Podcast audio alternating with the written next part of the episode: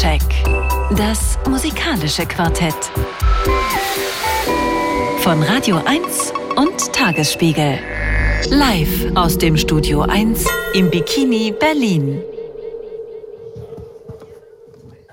Ja, herzlich willkommen. Mein Name ist Thorsten Groß. Bei mir sitzen bereits die SoundcheckerInnen des heutigen Abends. Und das sind heute Raphael Jungbauer. Herzlich willkommen, liebe Rafa, mal wieder hier nach längerer Zeit. Äh, regelmäßige HörerInnen von Radio 1 kennen dich natürlich. Nicht zuletzt warst du hier im Bikini sehr, sehr häufig in den vergangenen Wochen. Ja, hi. Gestern zum Beispiel. Und jetzt bin ich wieder da und ich freue mich, dass ich Toll. da bin. Danke. Toll. Ich freue mich auch sehr und ich freue mich, dass du da bist, lieber Daniel Koch. Denn äh, neben, neben vielen anderen Dingen, die du weißt und wofür ich dich schätze, äh, hast du dich in den letzten paar Jahren so, glaube ich, von allen Leuten, die ich kenne, am intensivsten mit einem Phänomen, mit einem internationalen, inzwischen Pop-Phänomen beschäftigt, K-Pop, und es auch äh, lieben gelernt. Wenn Genau. ich das richtig be, äh, beobachtet habe. Und seitdem, wir haben häufiger schon drüber gesprochen, dachte ich, Mensch, irgendwann, wenn mal ein gutes K-Pop-Album erscheint oder ein wichtiges, dann lade ich mal Daniel wieder in die Sendung ein und dann erklärt er uns das. Und heute ist es soweit. Herzlich willkommen. Genau, danke schön. Das ist ja das Ding. Man kann die Leute heute nicht mehr schocken damit, wenn man sagt, man hört wieder viel Napalm Death. Aber wenn ich meinen Freunden sage, ich höre jetzt K-Pop, dann äh, kriegt man eine sehr angewiderte Redak oder verwirrte Reaktion. Deswegen, äh, das war so der Anfang. Aber da sprechen wir nachher noch drüber. Ja. Napalm Death äh, stellt auch Nadine Lange von unserem Kooperationspartner Tagesspiegel heute nicht vor. Aber wer weiß, vielleicht passiert das ja irgendwann. Ich freue mich jedenfalls sehr, dass du hier bist. Hallo Nadine. Ja, hallo. Nee, also da habe ich keine Aktien drin im Na- Napalm Death, aber ja. Gibt's Napalm Death eigentlich noch? Ich weiß das Weiß ich, äh, Die gibt's du hast ja ein. T-Shirt von denen an. Die gibt es Daniel. noch. Barney und stimmt, er Co. sogar- sind noch, ja, ja. sind noch aktiver denn je. Ach so, dann weiß ich also, wenn irgendwann da noch mal was passiert, kann ich dich auch einladen. Das ist äh, auf jeden Fall gut zu wissen. Zwei Stunden Soundcheck, die wichtigsten Alben des jeweiligen Freitags. Sie wissen Bescheid. Wir werden, wir haben es schon kurz äh, angerissen. King Princess werden wir hören, Amanda Shires, J Hope, das ist der besagte K-Pop-Protagonist und Kokoroko später in der zweiten Stunde. Und wir starten mit einer neuen Single von den Killers, Boy.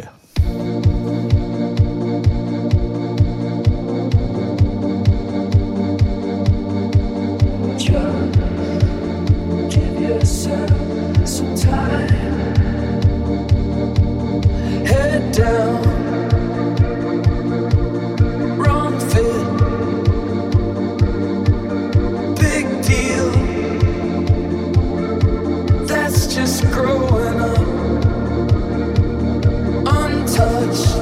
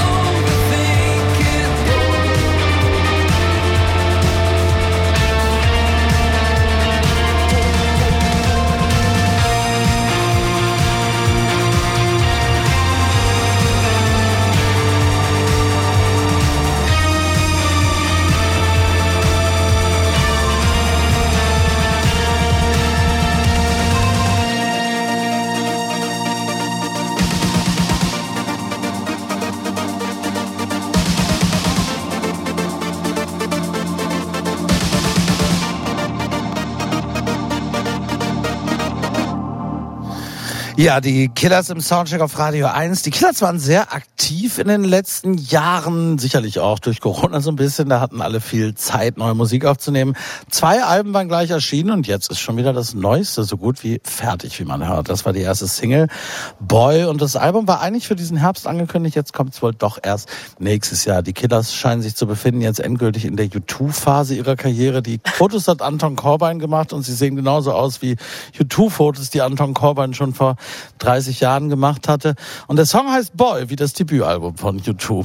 Klingt allerdings nicht ganz nach U2, immerhin.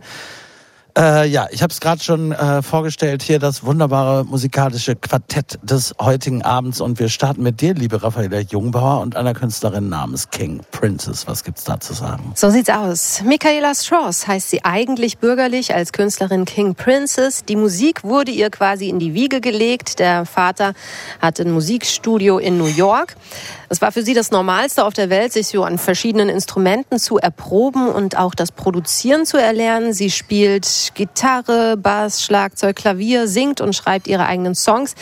Sie hätte schon ein Kinderstar werden können. Mit elf Jahren wurde ihr der erste Plattenvertrag angeboten, doch sie hat abgelehnt.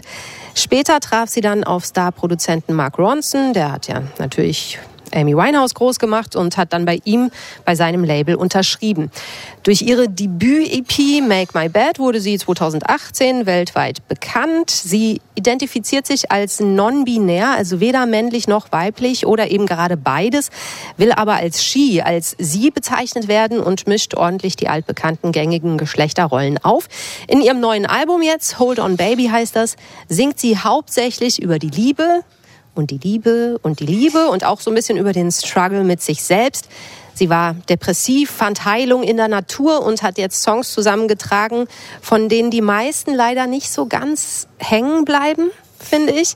Ich hätte ihr, weil ich sie so charmant finde und cool und lustig und liebenswert und auch begabt, hätte ich ihr jetzt das große Album gewünscht. Stattdessen bleibt wenig hängen und oft dachte ich beim Hören, oh, die Melodie, die kenne ich doch irgendwie schon was ist das noch gleich? So zum Beispiel jetzt auch beim folgenden Song. Da können wir jetzt mal so ein bisschen zusammen rätseln, woran uns das erinnert. Das ist King Princess mit dem Opener der Platte I Hate Myself, I Want to Party.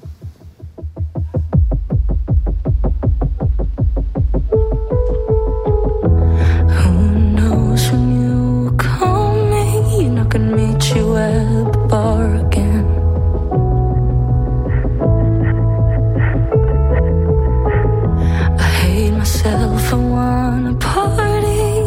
pretend that I'm a star again.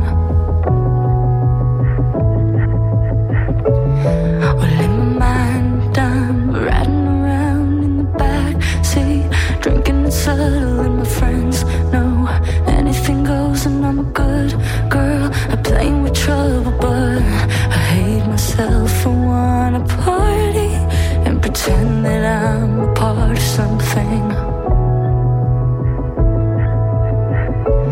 But instead, I watch TV, fuck my girl, check my phone, babe. PS5, change my shirt and drink alone, babe. And only I can bring me down and keep me stuck at home.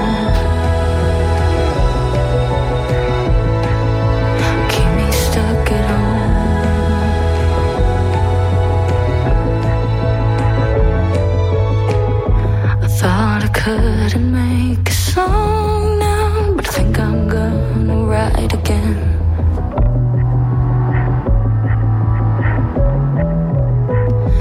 I had a year to let my body figure out its parts again.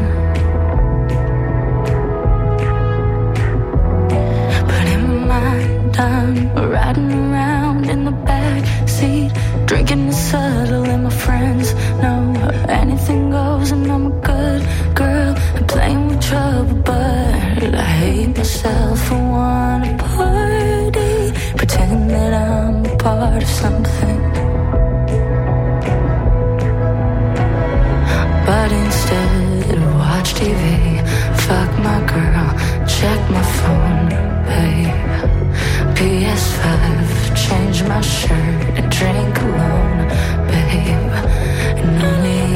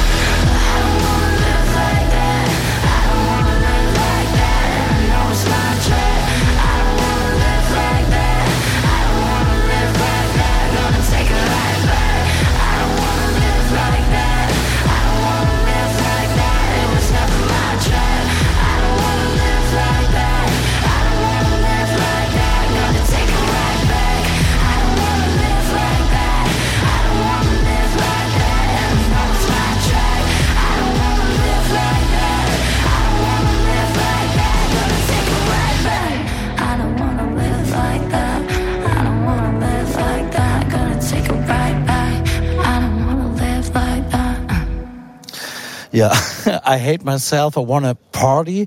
Es ist ja dann, also der, wenn man den Titel hört, dann denkt man natürlich zunächst mal irgendwie so, ne, wir, wir kennen viel, viele Songtitel dieser Art, die dann meistens mit I wanna die oder ähnlichem weitergehen und, aber das ist nicht das leichtfertige Party machen, sondern eher das äh, Vergessen finden in der, in der Tiefe und im Rausch der Nacht natürlich, wenn man den Text jedenfalls liest. Ich finde aber auch, äh, Raffaella, das hast du auch schon angedeutet, dass sie, und ich habe ich hab sie wahnsinnig gern gemocht am Anfang und fand sie wirklich eine der spannendsten KünstlerInnen aus dieser Phase, sagen wir mal 2017, 2018, als es ja auch mit Billie Eilish so richtig losging. Also wahnsinnig viele tolle weibliche Künstler in, äh, die im weitesten ja Lord und so weiter, ne, so da, so fand ich sie ganz, ganz klasse. Ich mochte auch Cheap Queen sehr, sehr gern das Debüt und finde leider auch, dass das jetzt mir teilweise so ein bisschen so konventionell ist, bisschen generisch auch in Teilen und auch so ein bisschen tot produziert und vielleicht auch teilweise einfach nicht ganz so gut geschrieben wie das Debüt.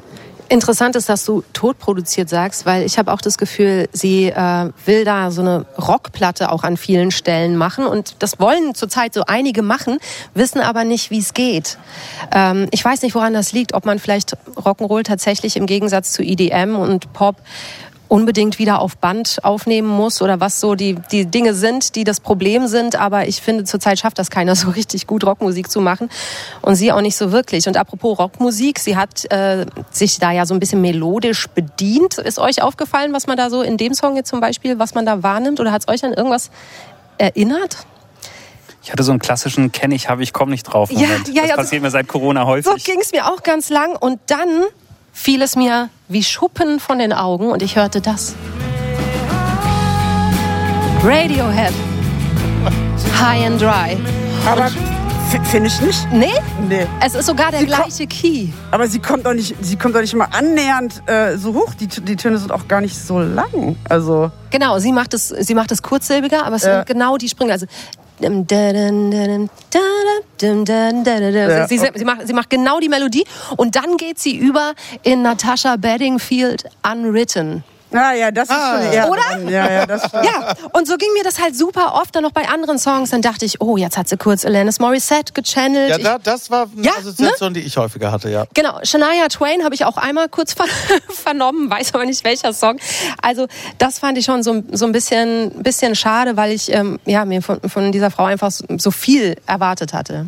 Ja, das sind so Sachen, die durch den Raum wabern und sie hat die so aufgesaugt und aber irgendwie so zerfasern zusammengehämmert. Also ich finde auch, dass du vollkommen recht hast, wenn du sagst, es bleibt nicht wirklich was hängen. Also es gibt so zwei, drei Songs, Too Much zum Beispiel und das mit dem ähm, Key Change the Lock. Das sind zwei äh, Songs, wo es dann mal so Momente gibt, wo man denkt, ah, das ist ja mal eine halbe Hook oder so. Aber ähm, länger als fünf Minuten hat man die dann leider auch nicht im Kopf. Also bei mir ist das mit King Princess ein bisschen so, ähm, ich, ich will die immer mögen und äh, schaff's dann aber durch die Musik nicht. Ich gucke mir super gerne ihr Instagram an zum Beispiel oder ihre Videos und äh, die sind auch manchmal ziemlich üb- drüber und albern oder auch manchmal sehr sexy. Ähm, aber äh, die, von der Musik werde ich irgendwie kein Fan. Also es ist schade.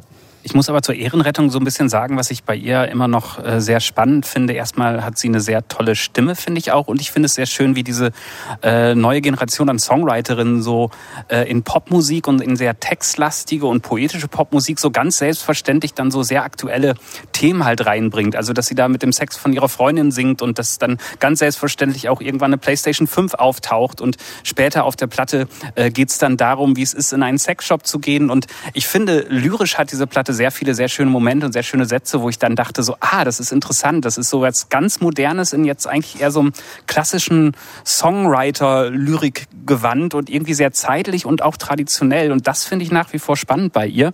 Aber mir geht's ein bisschen genauso. Die Songs sind selten so catchy, wie sie, glaube ich, sein könnten und müssten. Ich finde also eben, weil das alles so ist, was du gerade gesagt hast, findet das aber genau, also sie kann das alles. Sie ist, sie ist eine wahnsinnig tolle Sängerin, das ist ja gar keine Frage.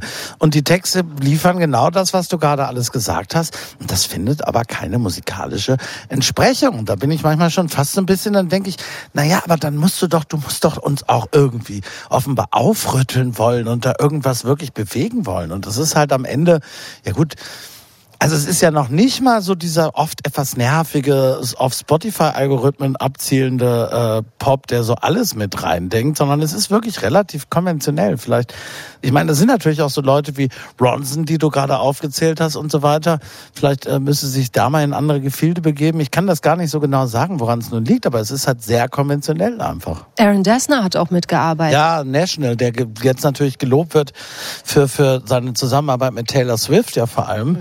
Aber äh, ich, da werde ich mir gleich Hass von, von äh, Daniel, der, der The National, glaube ich, liebt, auf mich ziehen. Aber es ist natürlich auch so eine gediegene Rotweintrinkerband, die da vielleicht gar nicht, vielleicht ist dieser Input da gar nicht so gut. Da kriegst du jetzt auch meinen Hass. Ja, aber- nee, kann, kann ich ja völlig nachvollziehen. Geht mir ja, äh, geht mir ja inzwischen genauso. Und äh, man muss natürlich sagen, so dieses Dessnersche Klangbild, das hat natürlich was, aber das hat man jetzt auch schon fast ein bisschen über, zumindest wenn es dann halt sehr gefällig und folkig und so ein bisschen angebritzelter Folk wird. Ähm, wenn er sich die drei Gitarren umhängt, äh, dann wird's wieder spannend, aber das haben sie sich hier leider nicht getraut. Aber ich weiß nicht, vielleicht habe ich auch gedacht, vielleicht war es auch ein bisschen Konzept, weil das klappt zumindest bei mir. Die Texte, also ich achte viel mehr auf die sehr guten Texte, dadurch, dass die Musik so ein bisschen beliebig ist und ihre Stimme so schön ist. Vielleicht, äh, vielleicht, äh, wohlwollend gesagt, vielleicht war das ja auch Taktik. Ich finde jetzt aber auch die Texte nicht. Nee, da ist Also auch das viel jetzt- Schatten. Also ja, die, die, die laufen bei mir auch so durch, finde ich. Also ich, ja, und, und das ist also, es ist so scha- schade. Ich könnte mir aber auch vorstellen, dass es was mit dem Alter zu tun hat. Ich glaube, die ist erst 23 oder so. Äh, vielleicht braucht die auch einfach noch einen Moment. Und wenn ich das richtig verstanden habe, ist sie da auch gerade echt durch eine sehr persönlich dunkle Phase gegangen. Da ist ihre Oma gestorben, da hat sie sehr drunter gelitten. Und dann hat sie auch gesagt, sie äh, war depressiv, ist deswegen aus LA weggegangen, weil sie sich da nicht mochte, ist wieder zurück an die East Coast, mehr in die Natur. Ähm, das hat sie irgendwie gebraucht. Und vielleicht, ähm, sie sagt, sie nimmt immer den Humor, um sich hinter dem zu verstecken und als Verteidigung. Und deswegen macht es auch Spaß, ihr zu folgen auf Insta und was weiß ich, weil die ist lustig und cool und so. Aber ähm, vielleicht ist das auch das Problem, dass sie sich noch versteckt und dass sie den Humor noch braucht. Ähm, und vielleicht muss sie wirklich sich noch mehr das Herz aufreißen, auch in den Texten. Ich bin ja nicht so ein Fan vom Klischee des leidenden Songwriters, der nun durch die tiefen Täler gehen muss, um dann. Aber ein bisschen was von diesen äh, Schatten, die du gerade beschrieben hast, hörbar zu machen, wäre dann natürlich schon ganz gut, oder? hören wir doch noch mal rein, vielleicht. Ja. Little Bother.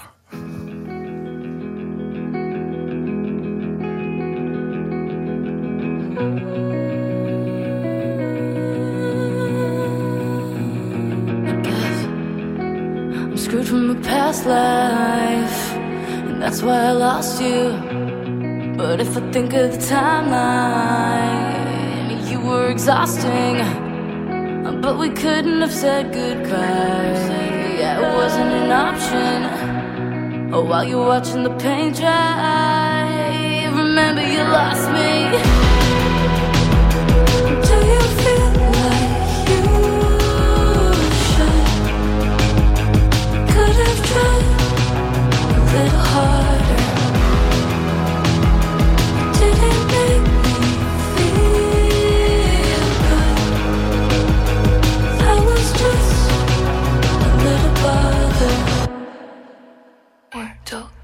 Was I a crown on your sleeve? Something like a god to me. I can't lie, it got to me. People never us, you version. It burns, separating your words. Now who you say you were? I put you up with the birds. This love shit is for the birds. I found peace. Remember you lost me. Do you feel like you should? Could have tried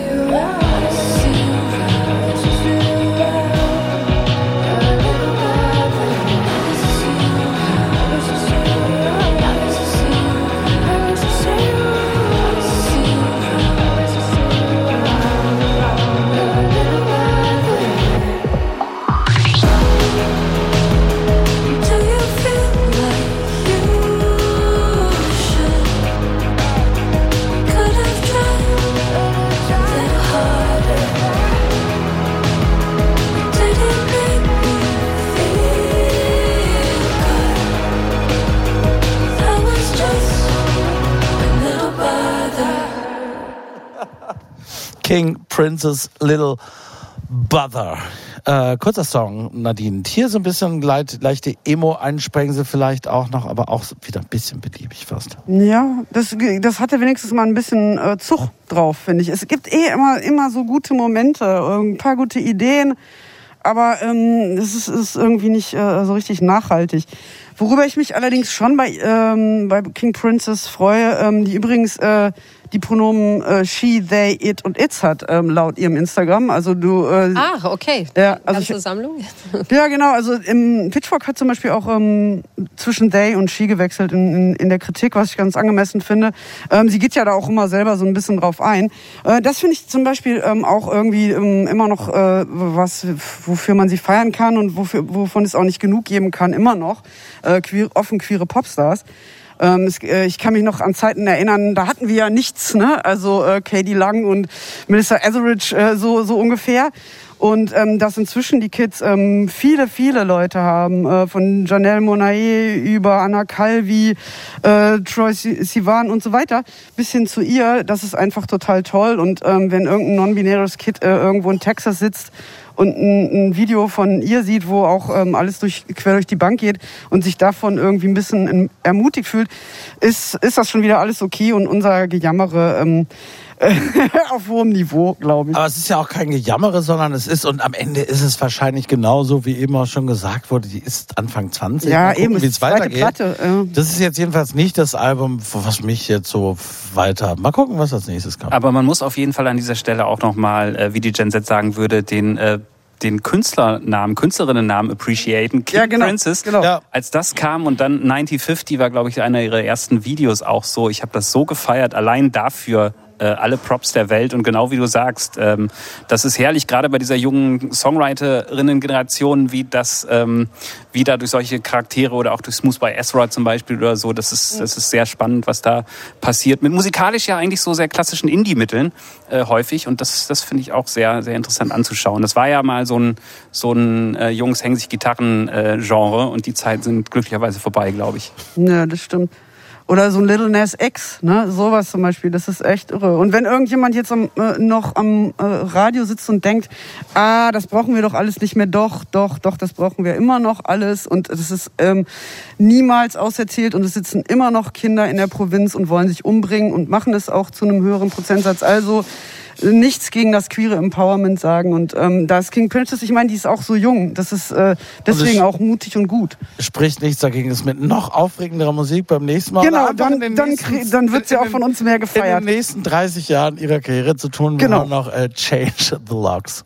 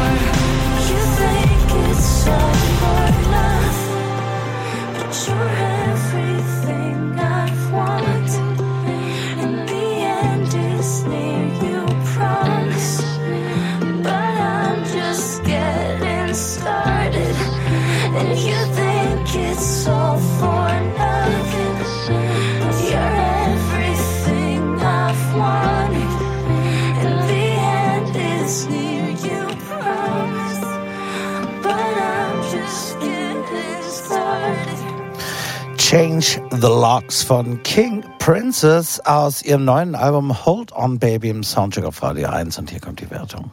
Geht in Ordnung. Geht in Ordnung. Geht in Ordnung. Geht in Ordnung. Ja, wir, wir nennen es auch die Todeswertung. Es hatte sich ein bisschen angedeutet. Aber es sind, glaube ich, äh, so habe ich es hier gehört, vier sehr wohlwollende Geht in Ordnungs. Geht voll in Ordnung. Soundcheck. Das musikalische Quartett. Von Radio 1 und Tagesspiegel. Live aus dem Studio 1 im Bikini Berlin. Ja, Ende der 60er Jahre formierten sich ja die sogenannten Country Outlaws, also dem Country grundsätzlich verhaftete Musiker, die sich gegen das ebenso mächtige wie weichgespülte Nashville Studiosystem mit immer den gleichen Soundsproduzenten und Themen wendeten und auch politisch und gesellschaftlich andere Positionen einnahmen, jenseits dieser üblichen Redneck-Klischees, die man insbesondere in Europa ja mit Country verbindet. Und ja, Sie haben richtig gehört, es waren Rebellen, denn es waren natürlich ausnahmslos Männer. Das hat sich geändert mit den vormaligen Dick Dixie Chicks, die inzwischen nur noch The Chicks heißen. Viele Jahre später haben die dann Ende der 80er feministische, antirassistische Themen in den Country gebracht, richteten sich gegen Irakkrieg damals, gegen Präsident Bush, prangten Gewalt gegen Frauen an und einiges mehr. Und in dieser Tradition steht nun jedenfalls von der Haltung her auch die neuere Generation der letzten paar Jahre fantastischer Country-Frauen, wie ich finde, wie Casey Musgraves, Brandy Carlyle, Margot Price, einige mehr sind da zu nennen und eben auch Amanda Shires, um die es jetzt gehen soll. Insgesamt sechs Studioalben hat sie bis jetzt veröffentlicht und zuletzt mit Brandy Carlyle und anderen die Country-Supergruppe High Women gegründet und das war natürlich auch eine Anspielung auf die Highwayman mit Johnny Cash und Willie Nelson einige Jahre davor. Country ist für Amanda Shires allerdings nur noch die Basis für ihr Songwriting, wenn wir musikalisch sprechen. Auf ihrem siebten heute erschienenen Album Take It Like a Man hören wir Pop, Folk, Rock, einiges mehr. Die gebürtige Texanerin, das bedeutet bedeutet ja bereits der Titel auch ganz klar an, Take It Like a Man, spielt geschickt mit maskulinen Country-Klischees, setzt sich für sexuelle Selbstbestimmung und aktuell für das Recht auf Abtreibung ein. Ganz großes Thema ja gerade, vor allem aber nicht nur in den USA. Bereits auf ihrem Durchbruchsalbum My Piece of Land hieß das, das war 2016, glaube ich, hatte sie die einseitige Last der Erziehungsarbeit thematisiert. Die spätere Gründung der High Women war dann eine direkte Reaktion auch auf die Art und Weise, wie Frauen in Nashville immer noch behandelt werden. Womit wir ja indirekt bei den Country Outlaws wieder wären. Nur brauchen und haben Frauen wie Amanda Shires heute natürlich modernere und diversere Konzepte. Ihre Botschaft ist einfach, Country gehört allen unabhängig von Geschlecht, ethnischer Abstammung und politischen Positionen und wir hören Hawk for the Dove.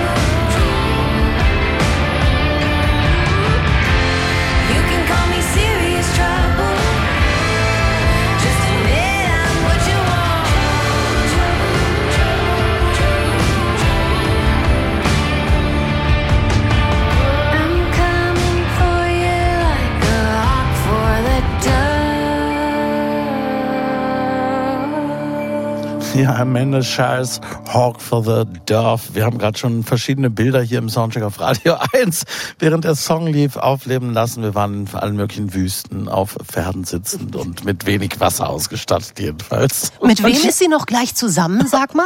Oh, stimmt. Oh Gott, ja, sie, sie ist nämlich äh, kein Single, das kann man sagen, sondern sie ist mit dem äh, Songschreiber und Musiker Jason Isbell zusammen. Der ist eine relativ große Nummer auch, jedenfalls in den USA. Ich weiß nicht, ob bei Ihnen gleich der Groschen fällt. Und ganz oft, das haben wir gerade kurz beklagt, wird sie auch so ein bisschen darüber definiert. Aber das ist natürlich Quatsch. Aber das machen wir deswegen jetzt, das gleich mal nicht, weil Machen wir nicht, aber der spielt hier und da auch mit auf dem Album. Genau, Freundlicherweise hat er ein paar, hier und da ein paar Töne beigesteuert. was sie hier beigesteuert hat, ist im Übrigen auch die Geige. Ne? Und damit ist Sie ist sie eine sehr gute Äh, Geigerin. genau, damit ist sie nämlich auch immer überall. Ähm, sie ist ja sehr viel bei anderen Musikerinnen und Musikern immer ähm, viel gebucht und die Geige hier am Ende, das ist ja schon ein ziemlicher äh, Aufriss, den sie da macht. Übrigens, mich hat das so ein bisschen an Heart of Gold erinnert am Anfang, so von den Akkorden her. Ähm, und ich finde das auch äh, eine ziemliche Ansage, weil diese, das ist der Opener. Und sie sagt gleich mal, ähm, ich bin Trouble und ich komme auf dich runter wie der Adler auf die Taube. Also das ist so voller, voller Angriff. Und ähm, sie inszeniert sich hier schon auch als eine sehr selbstbestimmte, äh, sexuell auch ähm, sehr äh, angreifende Frau, was, was ich sehr äh, gut finde.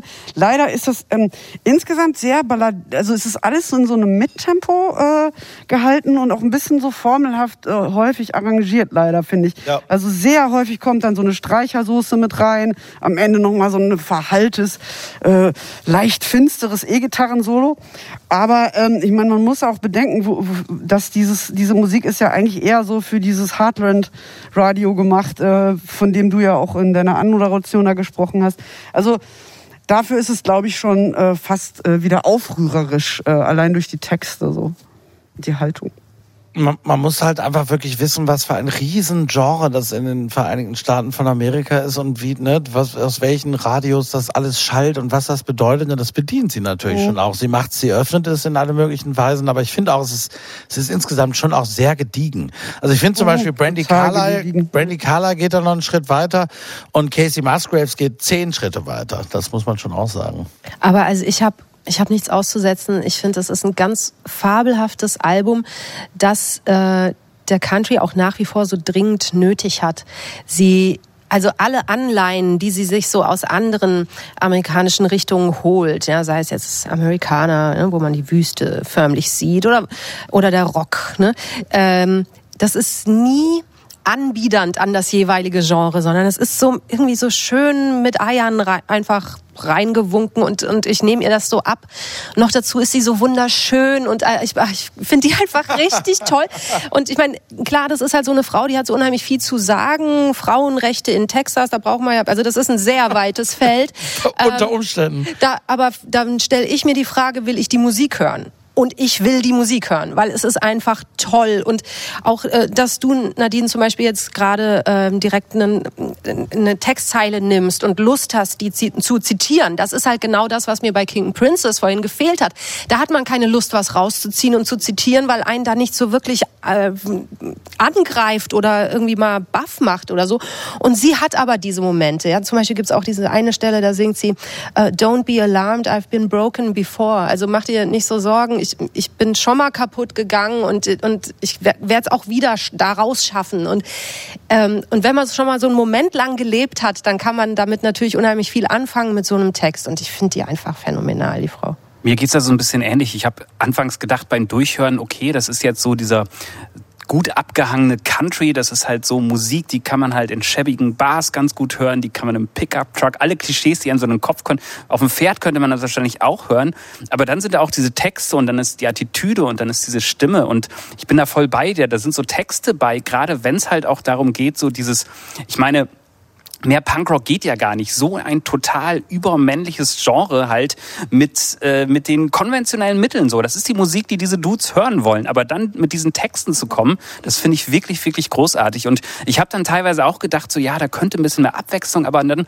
war ich so in diesem, in diesem Groove drin und dann kommen solche Songs wie ein Song zum Beispiel Bad Behavior, da singt sie dann darüber so ein bisschen, man könnte es vielleicht irgendwie als Plädoyer für eine offene Ehe oder so äh, beziehen, wo sie dann halt so singt, so, naja, maybe I Like Strangers und so. Und man weiß ganz genau, in welchen Kontext das Absolut. kommt. Und dann ist man wieder in so einer runtergerockten Bar, aber sie ist nicht die, die passiv an der Theke sitzt, sondern die irgendwie so reingeht und sagt so, ey, Alter, du hast ein ganz nettes Gesicht unterm Hut, dich nehme ich mit. Und allein dafür äh, liebe ich so diese, diese Platte sehr. Und da gefällt mir dann auch wieder so dieses, ne, ganz lässig aus der Hüfte so, ich kann euer Genre, ich spiele das durch, aber ich mache es mit meiner Attitüde und das feiere ich dann doch auch voll, muss ich sagen. Stupid Love. You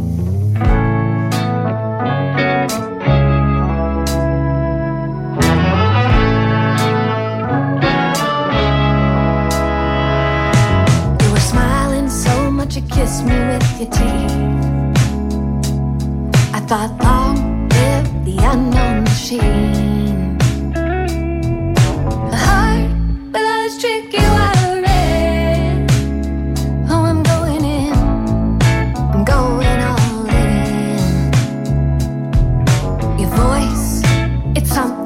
The rain.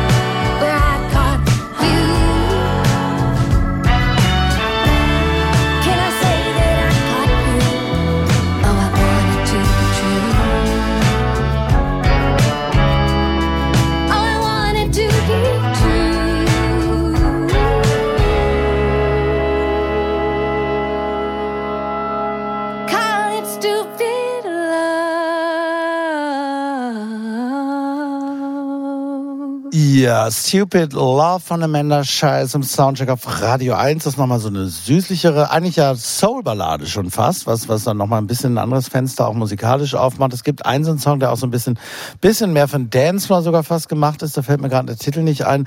Ansonsten ist die Farbe schon so, wie wir sie beschrieben haben, relativ durchgehend. Ne? Es gibt viele so Country-Power-Balladen, könnte man vielleicht sagen fast. Ja, und aber ich finde, stimmlich hat sie schon verschiedene Facetten, die sie da zeigt. Also zum Beispiel, ähm, ähm, es, es gibt manchmal Stellen, da habe ich das Gefühl, wenn jetzt Anne Brün nicht Skandinavierin wäre, sondern Country machen würde, dann könnte, dann haben, ne?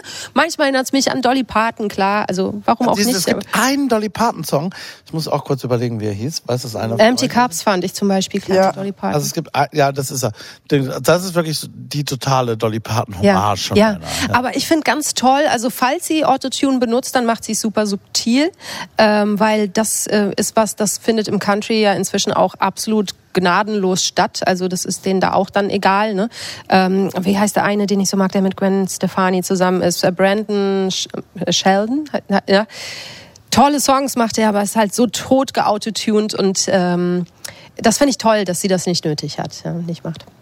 Ja, wenn man überhaupt ein bisschen rummäkeln möchte, vielleicht, also die ist ja schon sehr politisch. Und jetzt gerade, äh, wo der Supreme Court dieses Urteil gesprochen hat und das war, deutete sich ja schon lange an und äh, man hätte irgendwie so gedacht, Mann, man will doch von ihr noch mal irgendwas dazu hören, weil äh, vielleicht hat sie es auch, denkt sie sich, sie hat das schon gemacht. Die hat ja tatsächlich so einen Song, Our Problem, der dann nee, Our Problem und Your Problem. Also sie hat sich äh, ne? aktuell ja sehr prominent dazu geäußert, aber ja, auf nur dem kein- Album auf dem Album findet man nichts. Ja, das sind, es ist eigentlich, es ist eigentlich ein durchgängiges Liebesalbum, aber das ist vielleicht auch ein bisschen zu viel dann da rein projiziert. Äh, Die, die Songs selber sind ja auch wie, wie so kleine Filme. Also am Ende zum Beispiel gibt's einen, der ähm, da macht man sich ein bisschen Sorgen um die Ehe äh, zu diesem ähm, prominenten Musiker. dessen Wie heißt Namen nochmal? Wir jetzt nicht nennen. Band, seine Band heißt irgendwas mit 400 Unit. Genau. Man, man weiß es nicht so genau. Chase. Also da singt sie jedenfalls so Everything has its time und ähm, da wird so, eine, so ein Abgesang eigentlich auf so eine Ehe- Ehebeziehung, wo dann jeder nur noch so an, an die gehen dann nur noch aneinander vorbei ins Bett und gehen auch gar nicht mehr weg, abends immer alle zu müde. Es ist ziemlich eingeschlafen, scheint es zu sein. Und das ist auch noch das letzte Lied auf dem Album. Da denkt man dann so, na, was ist denn da los? Mal gucken, nächstes Album vielleicht dann Breakup-Album. Gibt's aber natürlich, äh, also ich meine, man muss natürlich auch, also wenn man das, also das ist natürlich, man, das ist ein schönes romantisches Klischee in einer Beziehung, alles zusammen zu machen, also auch irgendwie die Arbeit zu teilen, Kinder miteinander zu haben und alles.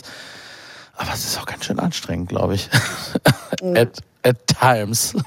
ja. Ich hatte nach dieser äh, Platte und gerade nach diesen Liedern, so wie Bad Behavior zum Beispiel oder so, oder auch den, den Opener, den wir gehört haben, ich hatte da irgendwie doch wieder Bock danach, viel Jenny Lewis zu hören. Mich hat so ein bisschen diese Attitüde auch so ein bisschen an, äh, ja, an Jenny Lewis erinnert, die ja auch irgendwie sehr schön das Country-Genre aufmischt und äh, so einen schönen Song hat, der Puppy and Truck hieß, wo sie einfach darüber singt, dass sie halt keinen Bock hatte, Kinder zu kriegen, sich stattdessen halt einen Truck gekauft hat und einen jungen Welpen und äh, durch Amiland gezogen ist und äh, Cowboys klar gemacht hat. Das war irgendwie eine Schwester im Geiste. Hat, die Assoziation habe ich, Assoziation hab ich zusammengebracht bei dieser Musik auch noch. Wir hören noch den Titeltrack und den finde ich natürlich eh schon super. Take it like a man, Amanda Shires. Like a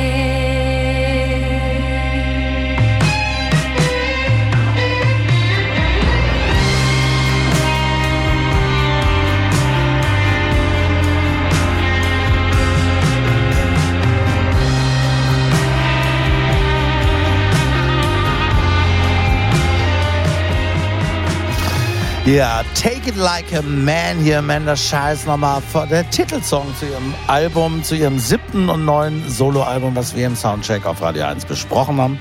Und hier kommt die Wertung. Hit, Hit, Hit. Geht in Ordnung. Ja, geht in Ordnung, sagt Nadine Lange. Wir alle anderen sagen, das ist ein Hit von Amanda Scheiß. Und damit sind wir auch schon wieder am Ende der ersten Stunde. Bleiben Sie aber unbedingt dran. Es geht gleich sehr aufregend und spannend weiter mit K-Pop zum Beispiel und der Londoner Jazzszene. Eine der aufregendsten der Welt der letzten Jahre. Also vielleicht die fast noch interessantere zweite Stunde. Wir werden sehen. Bis dahin äh, haben wir was. Wir erinnern uns an die Hip-Teens, die keine Blue Jeans tragen wollten. Äh, großer Hit gewesen damals. Jetzt hat Frank Popp, der damals hinter diesem Song stand, das erste Mal seit vielen, vielen Jahren mal wieder ein Album gemacht mit seinem Ensemble, das eigentlich immer bedeutet, er macht mit allen möglichen FreundInnen, WegbegleiterInnen äh, zusammen Musik. Einer davon ist der Blues-Sänger Jesper Munk und mit dem hat er jetzt die erste Single hier gemacht, Frank Popp Out of Town, Frank Popp Ensemble. Bleiben Sie dran.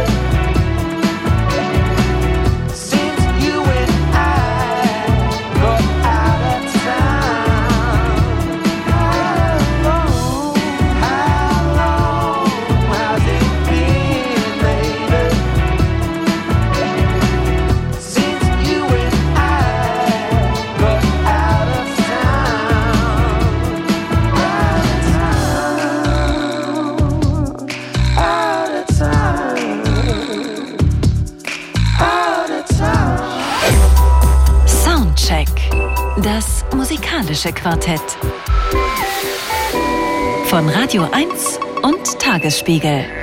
Live aus dem Studio 1 im Bikini Berlin. Ja, und da begrüßt Sie zu Beginn der zweiten Stunde weiterhin Thorsten Groß und wir hören die amerikanische Rapperin Ditchy mit Bitches B. Drain.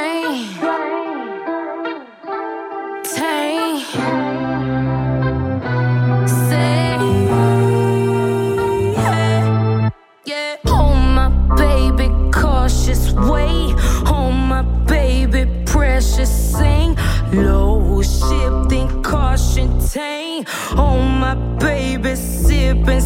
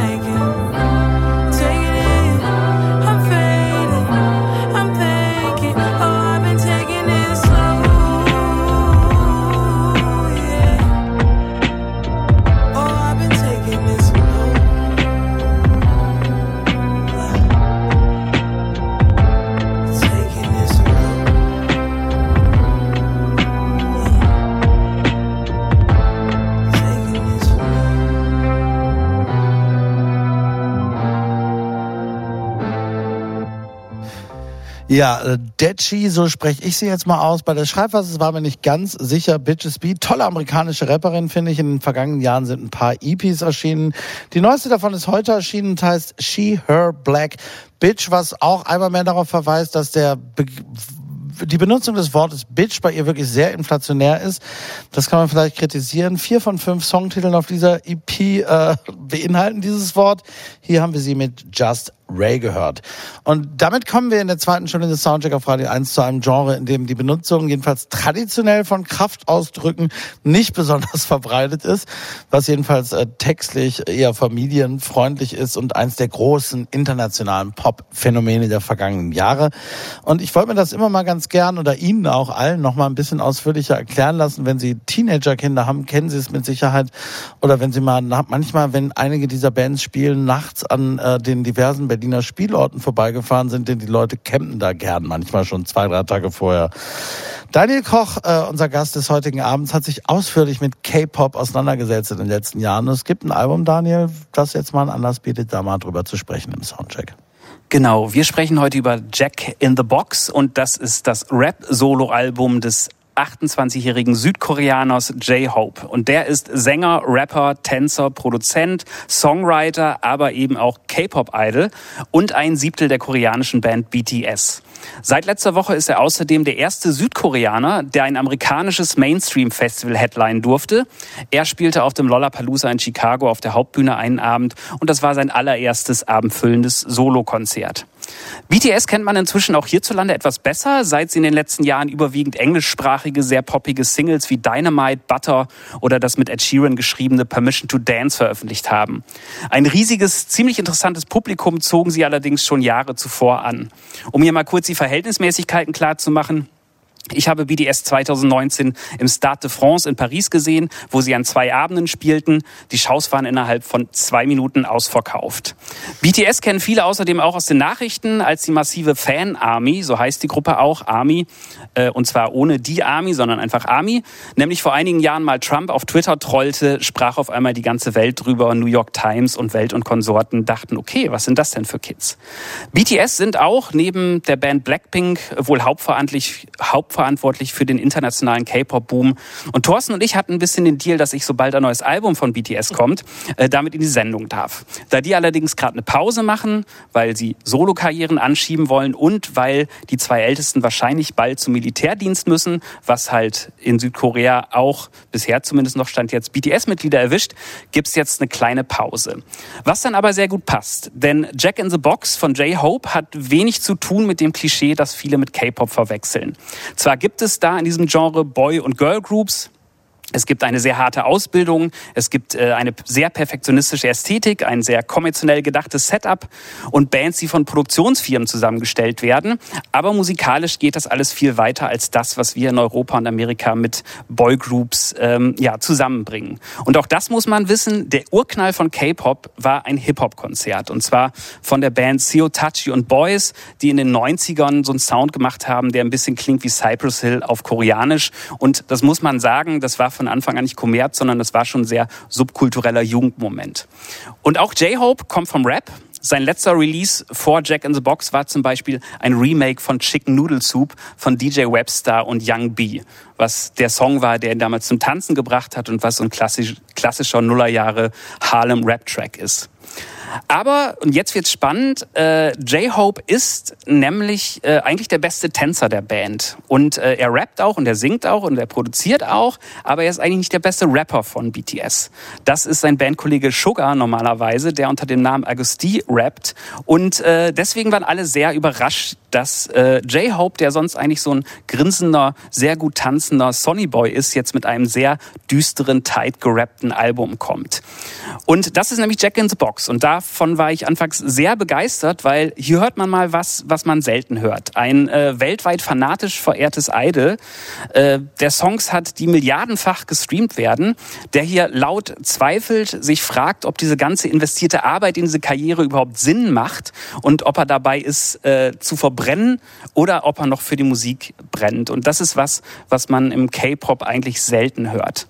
J-Hope hat sich außerdem dafür entschieden, ein Album ohne irgendwelche Feature-Gäste aufzunehmen angenehm und äh, ich kann, glaube ich, sagen, jeder Popstar, der Geld verdienen will, würde mit Kusshand ein Feature von äh, BTS annehmen generell von vielen K-Pop-Bands und das hat er bewusst vermieden. Das einzige Feature, was er hat, zum Beispiel, ist, ähm, dass sein Cover von Kors stammt, diesem Art-Pop-Künstler, der zum Beispiel das Cover von 808 und Heartbeats gemacht hat. Und auch daran sieht man, wenn man den anruft, hey, ich brauche äh, ich brauch ein Artwork, dann macht er das. Und ja, jetzt habe ich äh, lange geschwärmt und äh, ich werde oft ein wenig belächelt, wenn ich sage, dass ich K-Pop äh, faszinierend finde, allerdings auch eine Weile brauchte, bis ich es jetzt wirklich gut fand. Und äh, deswegen freue ich mich sehr, dass wir jetzt diese Musik bringen, weil BTS sind eigentlich als Rap-Group gestartet. Die Wurzeln von diesem Genre sind im Rap. Gerade gibt's da einige sehr interessante Songs, die sehr oldschoolig rappig klingen. Und damit sind wir jetzt schon genau bei Jack in the Box von J-Hope und wir spielen jetzt die erste Single daraus. Ähm, und das muss man hier nochmal sagen. Die Grinsebacke, der gute Laune-Faktor bei jedem BTS-Konzert kam mit diesem Song wieder, den wir jetzt hören. Und der heißt More und der klingt so.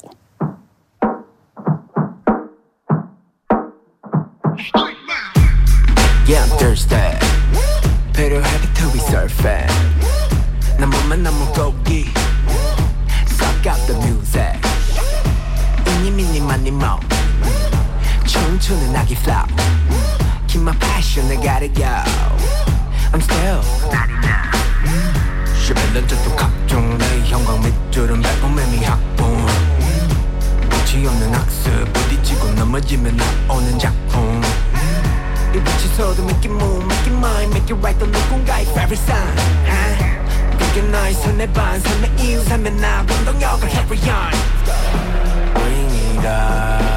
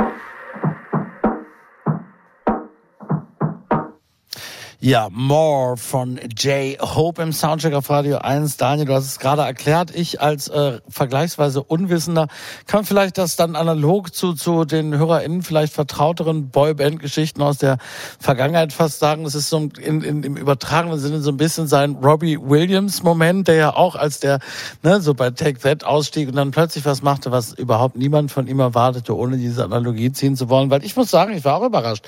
Es ist wirklich düster. Und es ist auch überhaupt gar nicht cheesy. Ganz und gar nicht, finde ich. Ne? Es ist also ein, internationales Ding. Also Raffaella äh, guckt gerade und will vielleicht gleich das Gegenteil sagen. Dreh gleich durch. Ich finde es jedenfalls nicht cheesy und es hat so was Düsteres und das ist irgendwie so jemand, der aus diesem System, weil das ist ja wirklich, es ist schon auch ein System. Das ist eine, eine, ne, eine Band, die zusammengestellt wurde von äh, dieser dieser Company und die, da, das sind ja auch wenige Player, die da sowohl das Booking als auch die Aufnahmen und so weiter äh, betreuen und, und das ist natürlich sehr auf Erfolg getrimmtes System auf jeden Fall und das Aber man muss schon sagen, die sind inzwischen alle, also die sind an den, die sind da massiv dran beteiligt. Das ist halt dieses, dieses Geschäftskonstrukt ist wahnsinnig faszinierend und auch an vielen Stellen wahnsinnig toxisch.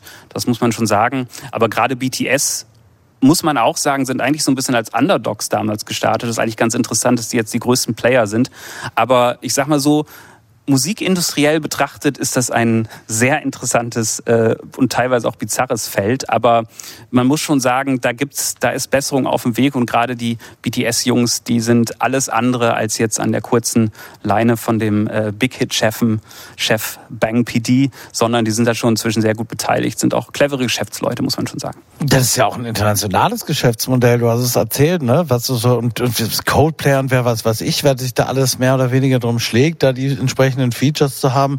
Es wird aber natürlich letztlich dann doch, es wird auf Englisch gesungen und es ist ja auch westlich geprägte Musik, kann man sagen. ne? Es ist schon Hip Hop, Hip Hop.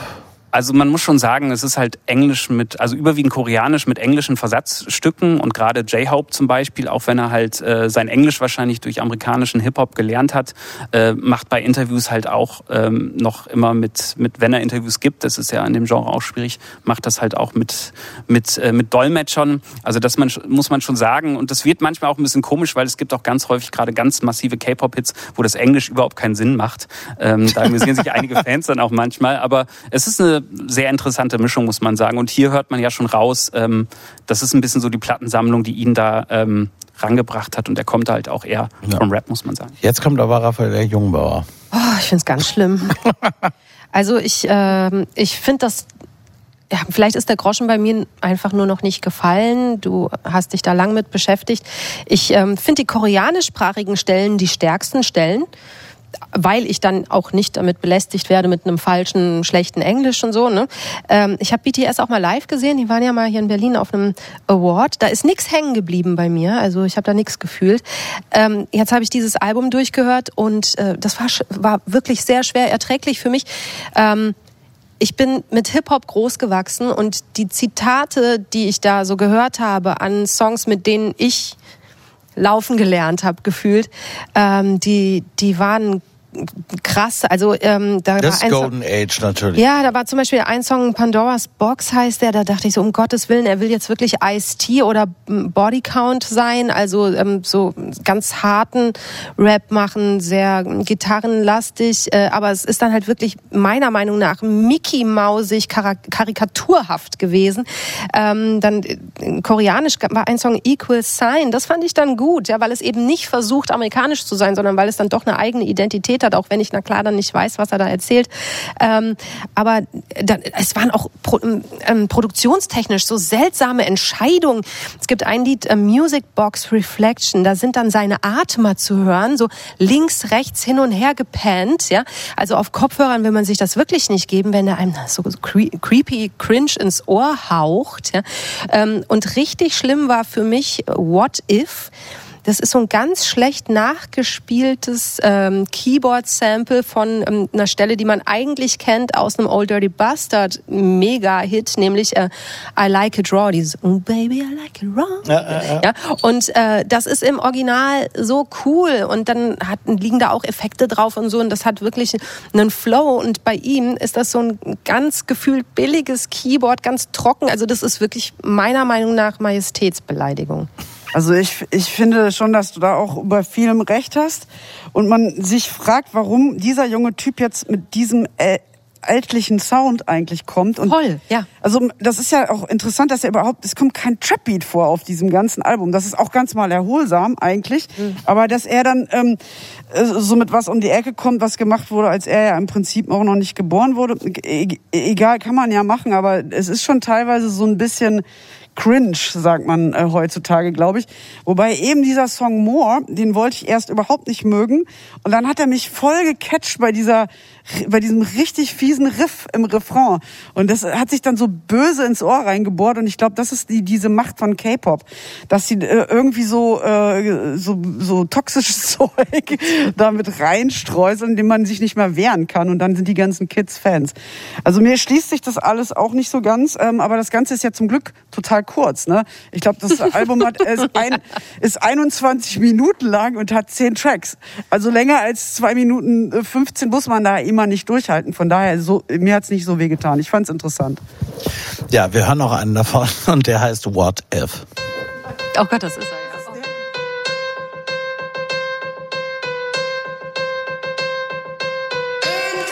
수십 번 내게 질문을 해 Am I really like that 희망 긍정들 오는 얼굴의 상태 그저 할 수 있는 부분이라고 생각해서 So my music, my speech, my feel I made it myself 너라면 네가 말한 부분들을 지킬 수 있어. 하지만 내 자의가 아닌 무서운 환경으로 탄생한 나. Hey, 당당히 비춘 너의 persona. Hold up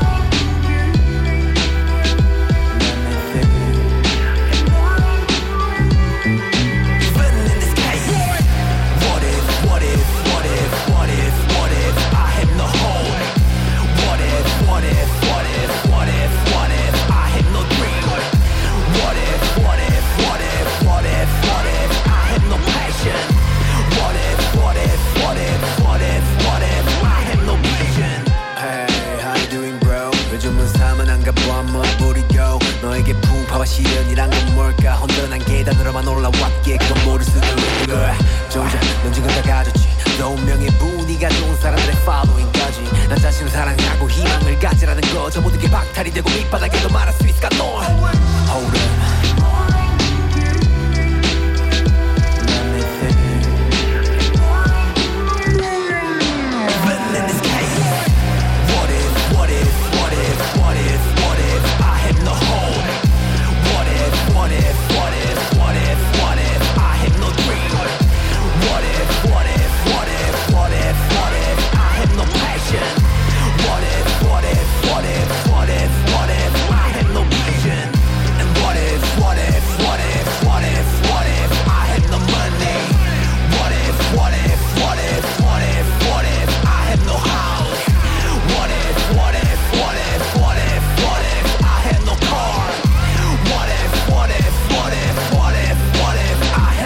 nothing? Can I do that shit? Ja, Raffaela sagt, er kann den Shit nicht tun. Ich, äh, ich fühl's trotzdem, gerade auch das Old Dirty Bastard Cover. Aber wir machen jetzt mal, um mal den krassen Gegensatz hier rauszuarbeiten, hören wir jetzt mal kurz einen richtig sweeten BTS-Smasher, nämlich BTS mit Halsey zusammen, die für diesen Song extra nach Paris geflogen ist, um mit ihnen zwei Minuten auf der Bühne zu stehen und das zu singen. Auch beachtlich.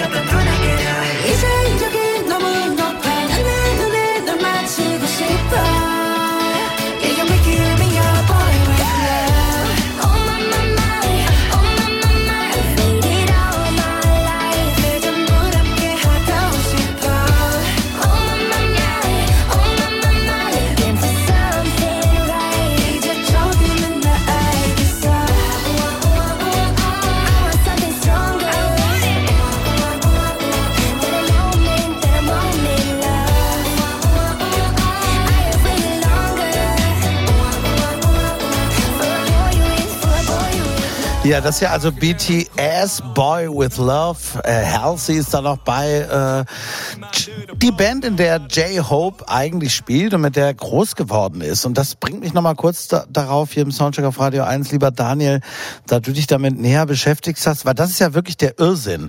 Wir haben gerade gesagt, die Musik ist jetzt, ne, das, das kann man mögen oder nicht mögen, aber es ist jedenfalls, man, wir können uns vielleicht darauf einigen, da ist jetzt nichts komplett irgendwie neu erfunden worden. Ist, man, die Quellen liegen relativ offen, jedenfalls auf den ersten Blick. Wie ist denn diese Faszination, dieses wahnsinnige Phänomen zu erklären? Ich habe es vorhin schon mal angedeutet, dass ja wirklich, also wenn BTS spielen oder also im Grunde, wenn jede Band aus dieser Szene spielt, aber wenn die Schwergewichter spielen, dass Teenager überall auf der Welt Tage vorher vor den Hallen kampieren, völlig durchdrehen, eine Mania, eine K-Pop-Mania eben entsteht, wie sie kaum jemand entfacht. Billie Eilish viele einem ein aktuell oder so. Aber das ist, das ist irre. Ja, also das ist auch immer sch- schwer zu vergleichen. Also wenn man jetzt zum Beispiel, es gab jetzt in Deutschland ein großes K-Pop-Festival, das K-Pop Flex, da hat man halt einen Kreischlevel und eine Ekstase, die relativ krass ist. Und ähm, ich glaube, das liegt einerseits daran, dass äh, natürlich auch so ein bisschen diese Perfektion und diese sehr cuten Boys und auch diese Girl Groups, die halt immer so eine Mischung haben, einige sehr tough, einige so auch so obersweet, einiges dann auch durchaus problematisch da mal. Aber es ist halt, glaube ich, man kann schon sagen, K-Pop ist ein extrem gut gemachtes Produkt für das, was sie da bedienen. Also da werden auch selten so Alben gemacht, sondern es werden halt, also werden natürlich auch gemacht, aber es werden halt Songs gearbeitet. Da gibt's halt Videos mit 25 Kostümwechseln. Es gibt unfassbar gute Tanzparts. Also der visuelle Aspekt, glaube ich, bei K-Pop, die cuten Boys mit Lipgloss und Ohrringen, dieses neue Männlichkeitsbild dann da und die äh, vor allen Dingen auch die Bewegung. Also wenn man halt sich BTS anschaut, ein Video, und dann halt wie die Backstreet Boys ähm, getanzt haben, das sind halt Grobmotoriker im direkten Vergleich. Also dieser, dieser Drill, äh, muss man schon sagen, diese lange Ausbildung, das ist halt schon ein perfekt gemachtes Popprodukt einerseits. Und was das aber so faszinierend macht, ist, glaube ich, die K-Pop-Bands sind sehr gut da drin, so Nähe zu simulieren. Also die sind natürlich, das ist ein sehr abgeschirmtes System, aber es gibt immer sehr viele Wege. Die machen Livestreams, die, äh, die haben so Variety-Shows, wo man halt dann irgendwo, wo die Bands irgendwelche Spiele zusammen machen und man kann sehr viel Zeit mit denen verbringen. So, also wenn du Fan bist, du kannst dir von deiner Band halt tagelang halt irgendwie Shows angucken und das simuliert halt so eine gewisse Nähe, dass halt ganz viele, glaube ich, auch das Gefühl haben, da dran zu sein. Und dann muss man auch sagen, kommt die Community dazu, also gerade BTS, aber auch eigentlich alle anderen Cape. Die Fans, und das hat mich auch so begeistert, das ist halt ein sehr, sehr queeres, cooles, junges Publikum. Die sehen so ein bisschen aus wie vor 15 Jahren halt häufig so die My Chemical Romance Fans. Und ähm, das ist natürlich auch manchmal ein sehr Emo, großer Fanatismus. Ja. Genau. Aber ähm, das ist, glaube ich, eine sehr starke Community und ist auch das, was es spannend macht, weil die Fangruppe ist halt, wie gesagt, sehr queer, sehr jung, sehr dynamisch. Und ähm, das hat's für mich so ein bisschen, so ein bisschen ausgemacht. Ein sehr gut gemachtes Produkt, muss man schon Aber sagen. du bist ja zum Beispiel nicht zwölf und, und wir hier in der Runde haben auch keine Teenager-Kinder, muss man dazu sagen. Ne? Deshalb, Nadine. Ja, also das ist, äh, finde ich interessant, dass du dich da auch so reinsteigen kannst. Also äh, ich, äh, ich, ich, ko- ich komme da nicht so ganz hin. Also ich bin da auf jeden Fall 30 Jahre zu alt, aber allein die Zahlen, also ich habe mir das mal angeguckt, ähm, BTS äh, Dynamite, äh, 1,5 Milliarden Mal geklickt auf YouTube. Und auch jetzt hier ähm, diese der der neue Song von J-Hope, den wir am Anfang gehört haben, dieses More, das hat innerhalb von einem Monat 48 Millionen Klicks bekommen. Ja. Und ähm, ja, ich, ich glaube, was er jetzt halt macht, ist auch ganz geschickte, du sagst ja immer Produkt, das ist Produktdiversifizierung, nämlich glaube ich. Er bietet nämlich jetzt was an, ähm, was die noch nicht so stark im Angebot haben und für vielleicht für ein bisschen älteres, auch mal gelegentlich trauriges Publikum. Ich nehme ihm das ehrlich gesagt für 15 Cent nicht ab, äh, was er da erzählt alles und was er da spielt, ähm, dass er da irgendwelche Zweifel hat und so weiter alles, alles auch äh, nur Markendiversifizierung, aber es funktioniert irgendwie. Und er hat ja damit auch, der hat ja schon ein Soloalbum gemacht, ne? Ähm, Hope World. Eine Solo-EP. Oh, Genau. EP, genau. Genau. Da wurde das übrigens ab der Mitte auch schon so ein bisschen, da deutete sich das schon so an, ah, ich habe jetzt eine neue Idee, ich gehe mal ein bisschen runter von dem, von dem Spaß und ähm, das hat irgendwie wohl verfangen und äh, ja, die Zahlen geben ihm ja recht. Äh, und ähm, ich wünsche ihm viel Glück, ich werde mir das nie wieder anhören. Einmal musst du noch, Nadine. Arson. Kein Problem. Let's burn,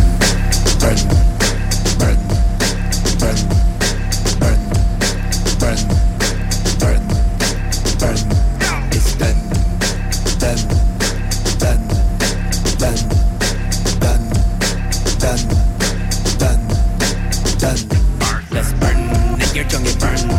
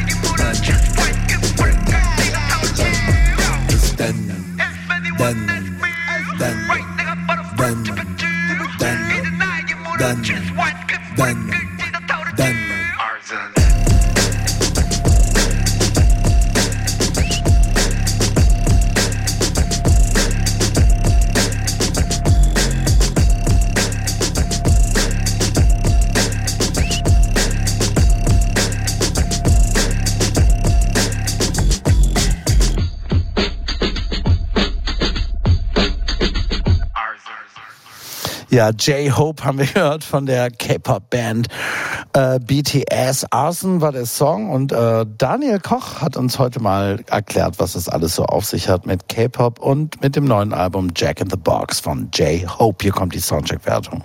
Geht in Ordnung. Geht in Ordnung. Hit. Niete. Ja, alles dabei immerhin. Obwohl offenbar sehr kontrovers. J-Hope und K-Pop insgesamt. Also äh, Hit kommt natürlich von dir, lieber Daniel. Äh, Niete sagt Raffaella Jungbauer, Nadine Lang und ich sind diplomatisch und sagen, es geht in Ordnung. Soundcheck. Das musikalische Quartett. Von Radio 1 und Tagesspiegel. Live aus dem Studio 1 im Bikini Berlin. Ja, und damit kommen wir zu dir, liebe Nadine, von besagtem Tagesspiegel und einer anderen Szene, die viel von sich reden gemacht hat, auf ganz andere Weise und in ganz anderen Ausprägungen die letzten Jahre der, der vielbeschworenen Londoner Jazz-Szene. Was gibt's da jetzt Neues zu erzählen von der Band, die du heute vorstellst? Ja, jetzt kommen wir wieder zu Musik für Erwachsene. Ne? Ist ja hier der Sender für Erwachsene. Sie sind ja vielleicht auch noch wach. Ähm, jetzt geht es um die Band Kokoroko. Die kommt aus London und ähm, dieser Name bedeutet ähm, bleib stark ähm, in der westafrikanischen Sprache Urhobo. Ähm, ja, das sagt man westafrikanisch, da weiß man auch schon so ein bisschen, wo jetzt der Wind herweht, aber vor allen Dingen weht er natürlich aus London. Kokoroko sind Teil dieser sehr, sehr vitalen äh, Jazzszene, dieser jungen Jazzszene aus London, die uns in der letzten Zeit fantastische Musik beschert hat. Ich nenne mal so ein paar Player, die es da gibt, also Nubia Garcia beisp beispielsweise oder Shabaka Hutchings mit seinen diversen Projekten. Emma Jean Thackeray oder auch das ähm, Astra Collective, äh, mit dem Kokoroko auch schon zusammengespielt haben, Tom Misch oder ähm, ja und so weiter. Und ähm, ein Projekt, das wir auch hier schon mal hatten ähm, und sehr gelobt haben, das war Neria mit äh, ihrem Debütalbum Blume, das wir hier über den Klee gelobt haben. Und ähm, da spielte beispielsweise die Saxophonistin Nubaya Garcia mit und aber auch zwei Leute, die bei Kokoroko sind, nämlich die Trompeterin und so ein bisschen vielleicht Bandleaderin Sheila Maurice Gray und die Saxophonistin äh, Kes Ikenoshi. Und ähm, da sieht man, dass diese Szene ähm, so sehr verwoben ist miteinander und dass sie sich alle auch gegenseitig inspirieren, dass sie kooperieren und ähm, dass da immer wieder Spannendes Neues äh, entsteht. Und ähm, ja, Kokoroko sind zum ersten Mal so ein bisschen auf der B Bildfläche erschienen 2018 als Äh, Jill Peterson, der BBC-Moderator, der legendäre DJ und Labelinhaber auch, ähm, einen Song von denen auf einen Sampler von sich gepackt hat, ähm, mit interessanter neuer äh, Musik. We Out There hieß der, We Out Here. Und ähm, Kokorokos Track äh, Boozy Junction war da drauf und wurde dann plötzlich zu so einem Klickmonster. Also über 60 Millionen Mal ist das Ding wohl allein bei einem großen Streamer ähm, ges- gestreamt worden. Und ähm, kurz darauf haben sie dann auch ihre erste EP rausgebracht. Das war 2019, da war der dann auch drauf. Und da konnte man schon so genau sehen, wo es bei denen lang geht, nämlich, dass sie so eine sehr interessante Mischung machen aus westafrikanischen Sound, also vor allen Dingen halt Afrobeat und Highlife, äh, die Gitarren, äh, Highlife-Gitarrenbeeinflussung und ähm, Funk und Soul. Ähm, bisschen Karibisches kommt auch noch mit rein und diese Mischung haben sie jetzt auch auf ihrem Debüt, das ähm, heute erscheint, äh, noch einmal jetzt endlich ein bisschen ausführlicher ähm, präsentiert. Äh, Good We Be More heißt das Ganze und, äh, und zwar ohne Fragezeichen. Ähm, das heißt also, sie sind sich schon sicher, dass wir, dass da noch mehr geht und ähm, das Ganze kommt auch auf dem äh, Label von J. Patterson Brownswood raus, natürlich und ähm, ich finde, es ist ein ganz hervorragendes Album und ich werde auch morgen gleich in den Platten dran rennen und hoffen, dass es das Vinyl gibt. Aber vorher hören wir jetzt erstmal einen ersten Track, der heißt Age of Ascent.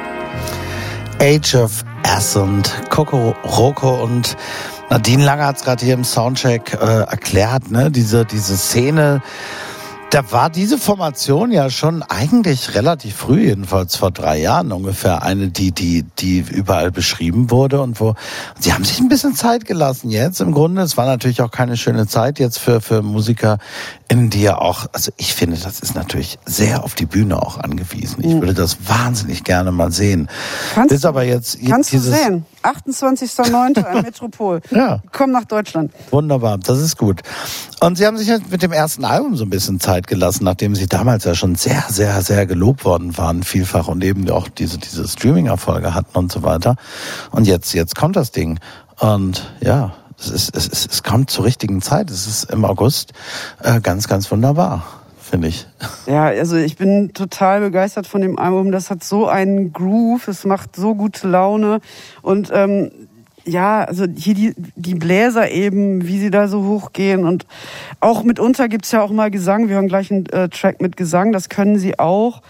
Ähm, das ist auch irre reif schon irgendwie und mir macht es nichts aus, dass man jetzt ein bisschen warten musste. Ich meine, zwei davon waren ja zum Beispiel auch in diesem Neria-Ding dann. da- Die waren überall die immer, alle miteinander verbandelt. Ja. Es gab übrigens auch Umbesetzungen. Ne? Ich habe mir die mal angeguckt, die Besetzung zwischen ähm, dem der EP und jetzt, die stimmen nicht ganz überein. Also ähm, an der Gitarre gab es einen Wechsel zum Beispiel und ähm, da, da war wahrscheinlich auch noch ein bisschen bei acht Leuten ein bisschen Bewegung drin. Aber ich finde, es ist einfach wunderschön und stimmig geworden. Ich äh, finde das Album auch toll. Also ähm, auch du sprichst die Bläser an gerade und die sind mir auch so positiv ins Auge gestochen. Ich dachte so, oh ja, das ist, die sind so schön weich und Ja. warm und perfekt arrangiert und also wirklich toll. Ich meine, ich mag Afrobeat auch echt gerne.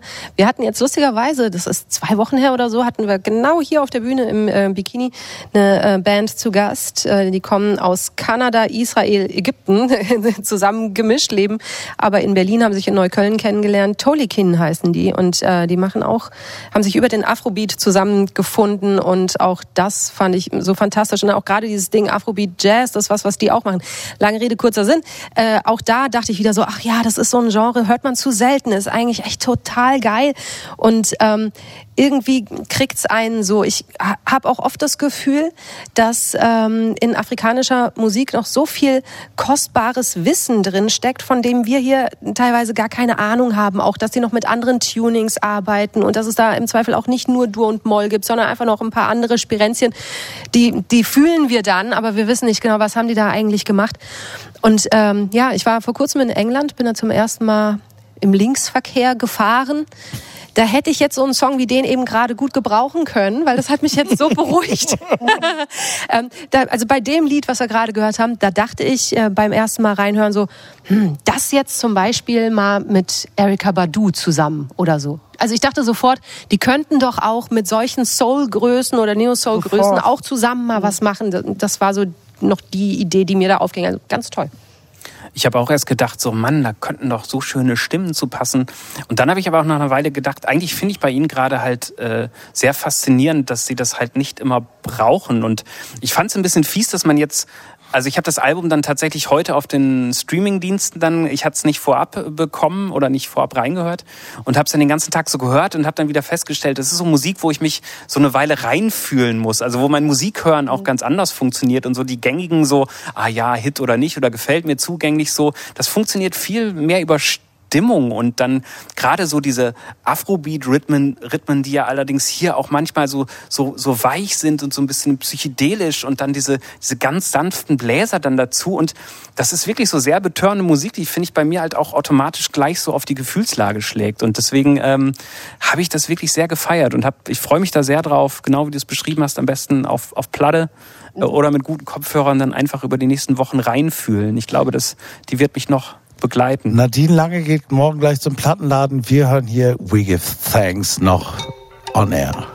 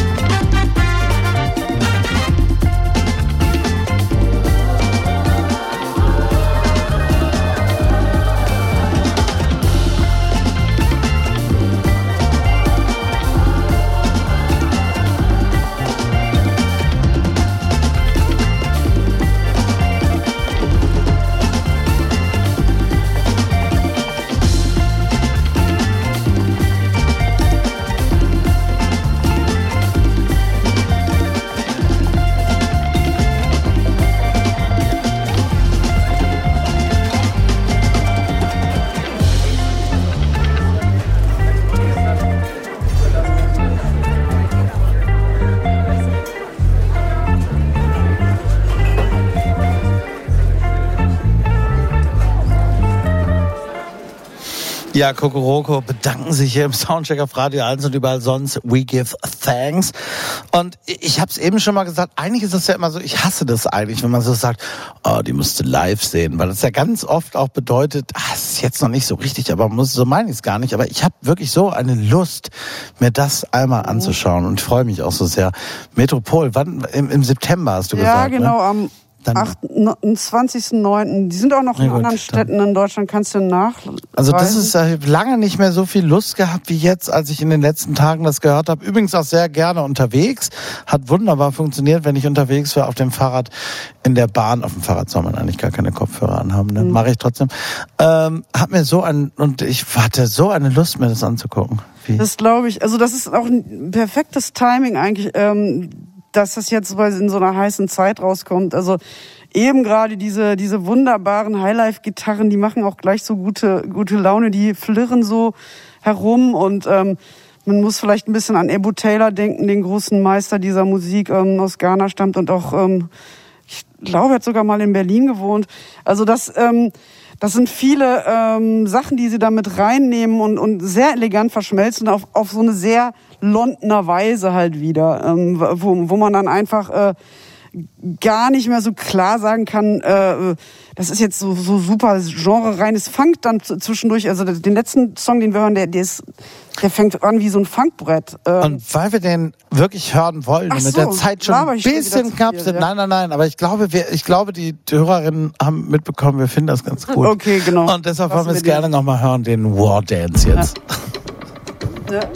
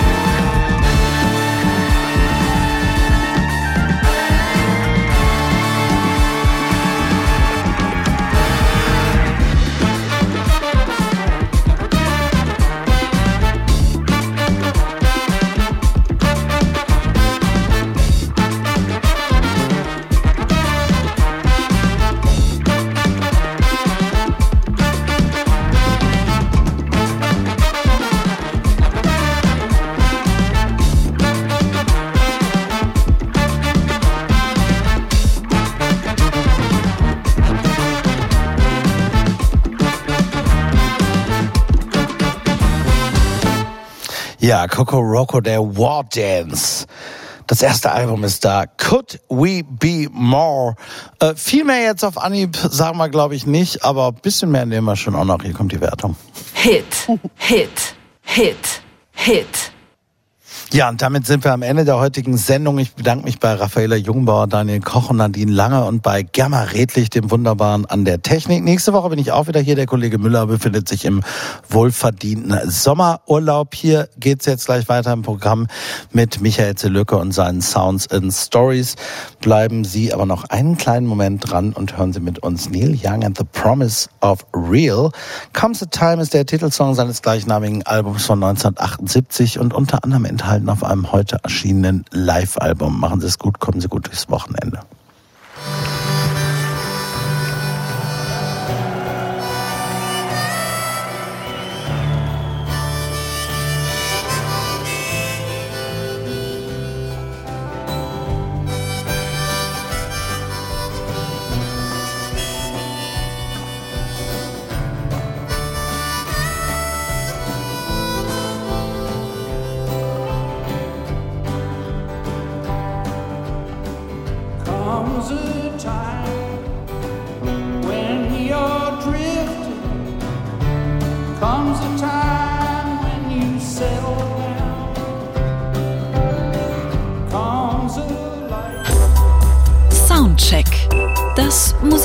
Musikalische Quartett. Freitags ab 21 Uhr auf Radio 1.